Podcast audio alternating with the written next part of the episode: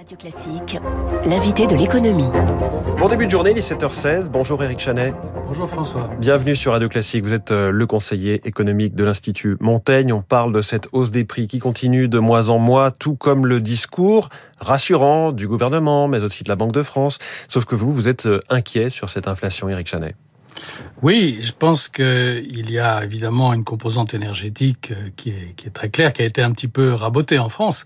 Enfin, on est à 6% d'inflation en Allemagne, on est à 7% d'inflation en Belgique. On est aussi à 6% d'inflation aux États-Unis et là, c'est vraiment pas que les prix de l'énergie. Alors les prix de l'énergie, on va peut-être en reparler, ça risque de continuer à monter parce que mmh. c'est lié à l'hiver, c'est lié à des problèmes de, de rationnement. Mais euh, il y a beaucoup d'autres facteurs qui vont continuer à alimenter l'inflation pendant un certain temps. Combien de temps, je ne sais pas. Et j'en veux pour preuve l'enquête faite dans le commerce de détail dans tous les pays de l'Union européenne et de la zone euro. En France, c'est l'INSEE qui l'a fait, c'est répercuté par la Commission européenne. Et elle nous montre qu'il y a une unanimité des détaillants pour nous dire que les prix vont fortement augmenter dans les mois à venir. Et il y a une unanimité des détaillants aussi pour nous dire qu'ils n'ont pas assez de stock. Alors quand vous avez mmh. ces deux facteurs-là, je ne vais pas rentrer dans les détails, mais de mémoire de conjoncturiste, je n'ai jamais vu une enquête qui parlait aussi clairement du fait qu'il y a de l'inflation dans le tuyau et pas l'inflation du prix de l'essence ou du gaz. Mais, mais les deux ne sont pas liés, on en est sûr, puisque les commerçants, les, les détaillants, euh, comme vous dites, peuvent aussi euh, voir leur facture énergétique euh, flamber et se dire, et donc forcément, je vais répercuter. Non, je crois que là, c'est vraiment euh, quelque chose qui est plus global. S'ils nous disent qu'il n'y a pas de stock, bah, quand il n'y a pas de stock, les prix augmentent.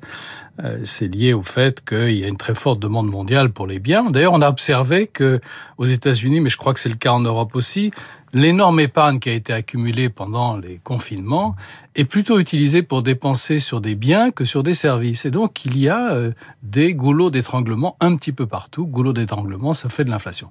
Voilà. Ce qui est dans le tuyau, c'est une baisse, on l'espère, hein, peut-être au printemps des prix de l'énergie, mais une augmentation des autres prix. Donc, mmh. on n'est pas débarrassé de l'inflation aussi facilement ça prendra le relais et toute la question, c'est de savoir si ça reste de devenir endémique. Alors, pas de stock, on l'a compris. Euh, sur l'énergie, ça, pourrait s'améliorer un petit peu. Pourquoi est-ce qu'on continue de ne pas l'anticiper à sa juste mesure euh, dans les discours? Je, les citais, les, discours des responsables économiques qui, eux aussi, sont conjoncturistes. Vous disiez de mémoire de conjoncturistes.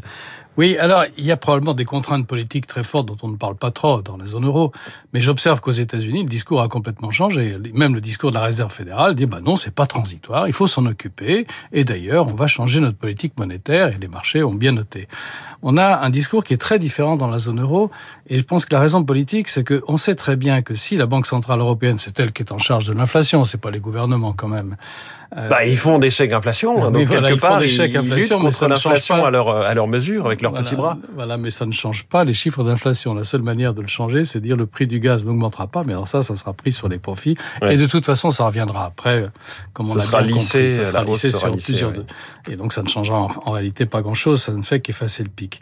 Mais la raison pour laquelle je pense qu'on est... Euh, très gêné pour en parler dans la zone euro, c'est que si la Banque Centrale Européenne nous disait, eh bien, je vais réduire mes achats de bons d'État, qu'ils français, italiens ou allemands, et même je songe à remonter les taux d'intérêt, ceci pourrait provoquer une crise financière sur les marchés de dette des pays très endettés. Et tout le monde pense évidemment à l'Italie, mais la Grèce sera aussi un cas à considérer, puisqu'elle va, elle risque de sortir du programme qui avait été mis pour la sauver au printemps prochain. Donc vous nous dites qu'en ce moment, la Banque Centrale Européenne, pour vraiment rester en Europe, est écartelée entre cette inflation qui augmente et euh, contre laquelle elle aurait des armes pour lutter. Ça d'un côté, et de l'autre côté, les dettes publiques qu'elle euh, rachète et qu'il faut aussi euh, rendre soutenables. Voilà, la Banque centrale européenne a les outils pour lutter contre l'inflation. C'est pas la peine de s'en servir maintenant. C'est pas en remontant les taux d'intérêt qu'on réduira les goulots d'étranglement. Par contre, il serait légitime de la part d'une banque centrale de dire nous pensons qu'il y a une partie temporaire mais il est possible qu'il y ait un reste d'inflation et ça, nous sommes prêts à nous en occuper, nous sommes prêts à faire ce qu'il faut. Elle ne nous dit même pas ça. Elle nous dit non, c'est temporaire, mmh. rassurez-vous. Et vous avez raison. La raison, c'est qu'il y a un obstacle politique maintenant pour que la Banque Centrale Européenne puisse s'occuper de l'inflation si jamais il y en avait. il y a vraiment une crainte. C'est la zone euro. La zone euro et plus particulièrement l'Italie, qui est donc la troisième économie de la zone euro. Euh, il y a vraiment une crainte euh, politique avec l'Italie et, monétaire, enfin au, niveau de la dette de l'Italie, euh, selon les circonstances politiques locales. La Banque Centrale Européenne détient déjà le quart de la dette italienne. Elle détient plus de 700 milliards d'euros de la dette italienne.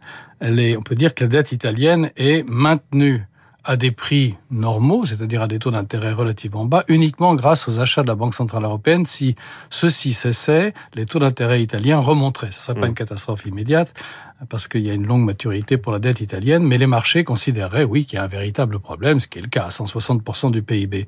Et donc là, maintenant, on peut dire que Mario Draghi, qui a sauvé une première fois l'Italie en la faisant rentrer dans la zone euro, une deuxième fois lors de la crise de la zone euro, euh, a laissé les choses, ou laissera peut-être les choses l'an prochain, dans une situation où en gros, il n'y a pas le choix. Il faut soutenir l'Italie en continuant à acheter sa dette. Et on se demande aujourd'hui si Mario Draghi, qui est président du Conseil des ministres italien, ne va pas être le futur président de la République italienne. C'est plus prestigieux, mais c'est moins de pouvoir aussi direct. Et on lisait dans la presse ce matin que Silvio Berlusconi, 85 ans, s'intéressait aussi au, poste potentiellement. Alors parlons du prix du, du CO2, Eric Chanet, puisque là aussi, et ça contribue à tout cela, notamment avec les prix de l'énergie, là aussi, il faut s'habituer à des prix élevés et qui vont encore l'être de plus en plus oui, alors les prix du CO2 ont atteint 90 euh, euros hein, la tonne de CO2 le 8 décembre. Depuis, ils ont un petit peu baissé.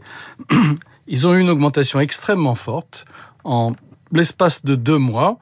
Et je pense que ceci est dû à plusieurs facteurs. Euh, il y a l'augmentation des prix de l'énergie en général, le fait que les entreprises du secteur énergétique anticipent que si l'hiver est rude, s'il y a des vagues de froid, ce qui est quand même toujours possible, euh, il y aura une très forte demande et donc elles s'achètent à l'avance des permis euh, pour émettre.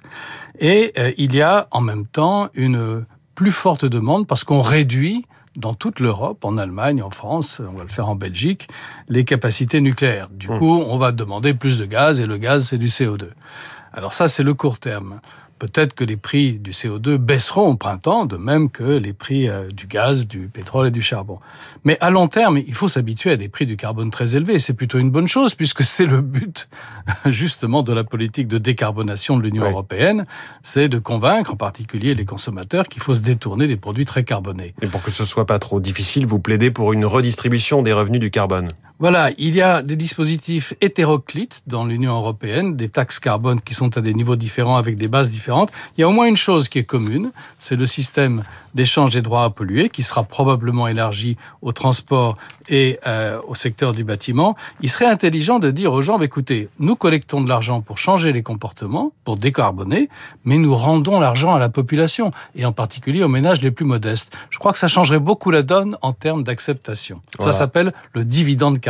Le dividende carbone, rendez l'argent à la population. C'est ce que dit Eric Chanet, conseiller économique de l'Institut de Montaigne. Merci beaucoup, invité de l'économie ce matin de Radio Classique. Il est 7h24. Une interview présidentielle enregistrée euh, en secret. C'est l'info politique.